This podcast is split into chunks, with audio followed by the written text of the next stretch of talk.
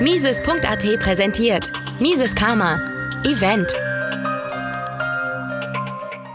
Ja, dann machen wir jetzt das Panel, das geplante Panel zu der Idee der Freiheit oder Idee von Freiheit kürzen wir allerdings ein bisschen ab, weil wir haben ja auch die Idee vom Hunger und äh, ich denke, da sind wir alle ganz froh, wenn es da gleich zum Essen geht. Aber so als Resümee, wir haben heute viel über Ideen gesprochen, viel über Freiheit gesprochen. Mich würde natürlich interessieren, wie dann so die ganz persönliche Idee der Freiheit überhaupt ausschaut.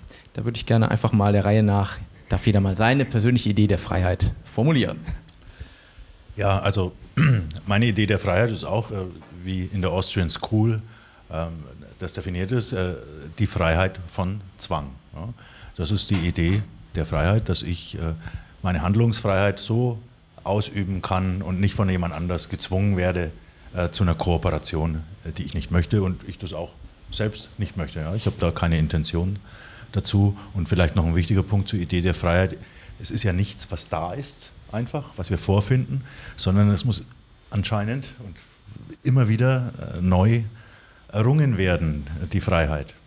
Und äh, da äh, denke ich, das ist, das ist ein wichtiger Aspekt, äh, dass wir für sie eintreten, für die Freiheit. Ja, wo sie ist, sie zu bewahren und wo sie noch nicht ist, sie zu erhalten.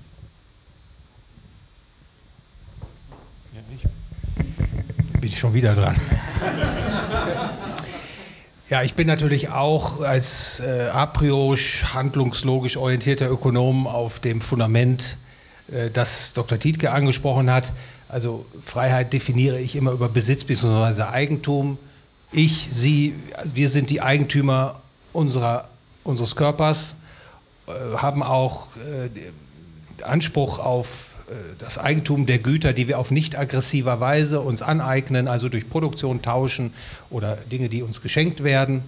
Und äh, ich habe eben darüber zu befinden, was mit diesem Eigentum passiert. Nur Dinge, die, denen ich zustimme, äh, die will ich dann auch realisiert sehen und alles andere, wenn jemand kommt und mich in meinem Eigentum schädigt, äh, dann äh, ist das ein, ein, ein Eingriff in meine Freiheit ich will hinzufügen, Mario Rothbard betonte immer, es geht immer um die physische Integrität des Eigentums. Also wenn Sie mich als Ratte bezeichnen, dann finde ich das wahrscheinlich als unhöflich, ähm, aber ich würde das nicht als äh, Verletzung meiner, meines Eigentums, meiner Eigentumsrechte ansehen, denn das ist ja eine subjektive äh, Sichtweise. Es mag Menschen geben, die sich freuen, wenn man sie als Ratte bezeichnet oder das lustig finden. Also da bin ich tatsächlich an der physischen äh, Integrität des Eigentums, da würde ich die Grenze ziehen. Ja, ich wiederhole an der Stelle nochmal meine persönliche Definition von Freiheit. Das ist eben, ich habe eine Negativdefinition, das ist Abwesenheit von Zwang, von menschgemachten Zwang. Und ja, mein Ausgangspunkt ist eben das Individuum.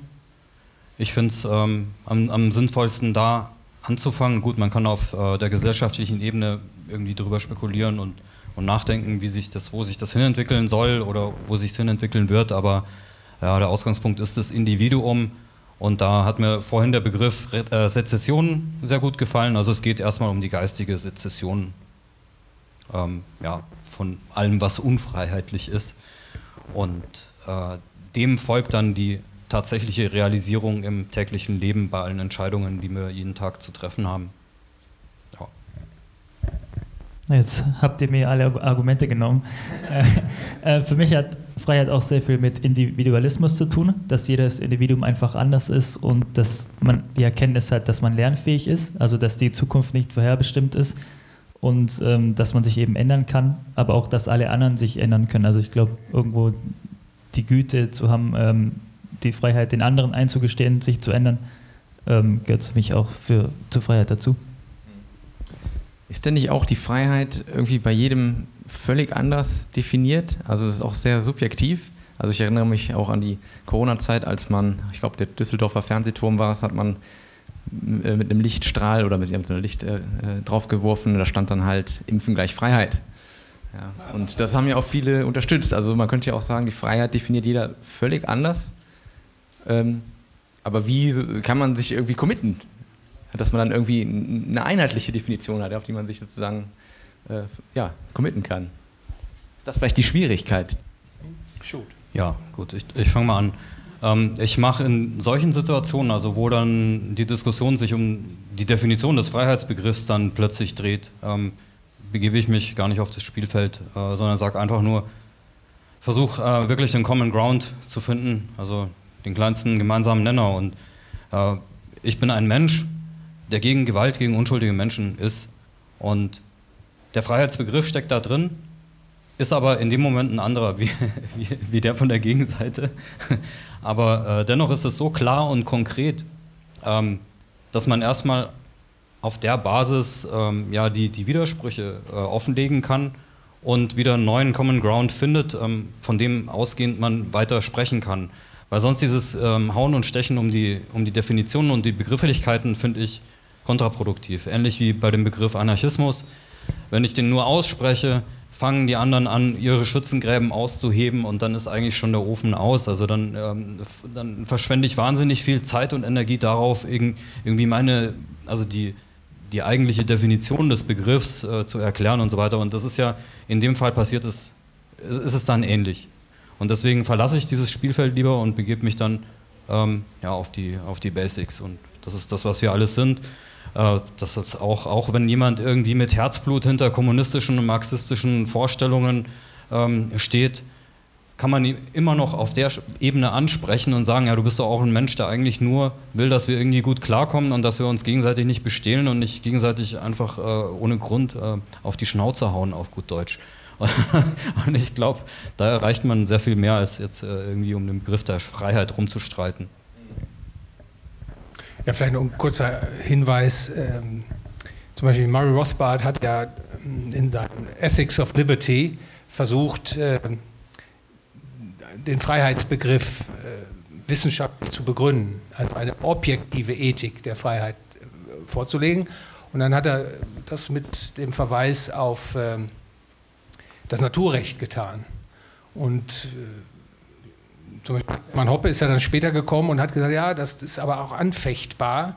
Also wenn wir wirklich ein äh, rigoroses Fundament haben wollen, dann können wir das nicht mit dem Naturrecht machen, da müssen wir über äh, was A priorisches nachdenken. Und dann kam er ja mit diesem A priori der Argumentation, das war Jürgen Habermas und äh, Apel, Philosophen in den frühen 90er Jahren, die, die, die hatten die, diese Diskursethik, da kam das vor und da hat er das angewendet äh, eben und dann gezeigt, das Selbsteigentum, also das Eigentum am eigenen Körper und natürlich auch der Güter, die man auf nicht aggressiven Wege erwirbt, ja, das können wir nicht widerspruchsfrei verneinen. Ne? Und das, das ist im Grunde ein A priori und da kann man dann ansetzen auch den Freiheitsbegriff zu entfalten. Denn es kommt natürlich immer darauf an, man kann das subjektiv natürlich immer äh, definieren, das ist auch okay, weil wenn man es wissenschaftlich macht, will man etwas Objektiviertes haben, ne? das also äh, inter, äh, nachprüfbar ist und als empfunden werden kann, aber eingestuft werden kann. Ja, also zu, äh, zu dem Freiheitsbegriff, äh, die Freiheit von menschlichem Zwang, dann kann ich meine Handlungsfreiheit entfalten. Äh, und die Freiheit zu etwas wird ja dann auch immer gesehen, ne? Äh, dass ich die Freiheit habe, äh, dass ich, ich habe ja, es wird ja argumentiert, es gibt ja körperliche Zwänge, ja, biologische Zwänge. Ne? Und das ist aber kein Zwang, der von anderen Menschen ausgeht, ja, dass ich äh, essen muss, um zu überleben. Das ist in meiner eigenen Struktur begründet, nicht weil der Herr Leuenberg äh, Herr Leuenberg, weil der Christian mich dazu zwingt, ja, sondern das ist in meiner eigenen Struktur begründet. Also das ist dann äh, eine unzweckmäßige Definition. Der Definitionen können ja an sich nicht, nicht äh, wahr oder falsch sein, sondern zweckmäßig oder unzweckmäßig. Ja? Und wenn wir hier über Freiheit reden, dann reden wir eben davon, dass ich frei sein möchte von der feindlichen Handlung. Ja? Äh, und ähm, Naturrecht, das, das war ja auch, im, wenn, wenn wir das Wort Natur oder Naturrecht benutzen, dann ist ja mit natürlich meistens gemeint unerzwungen. Ne? In dem Sinne wird es ja verwandt. Also welche Ordnung der Gesellschaft hätten wir, wenn nicht Zwang als Mittel äh, der Strukturierung eingesetzt wird? Dann würde ich fast sagen, würde ich noch mal fragen, ob äh, aus dem Publikum noch Fragen da sind. Meldet sich so zaghaft oder? äh, ansonsten würde ich fast sagen, bedanke ich mich nochmal bei allen Speakern Außer jemand möchte noch unbedingt was loswerden, dann gerne jetzt. Und ansonsten geht es Richtung Buffet. Vielen Dank.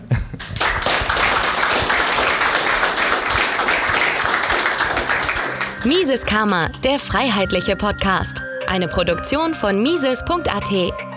Hat Ihnen diese Folge gefallen?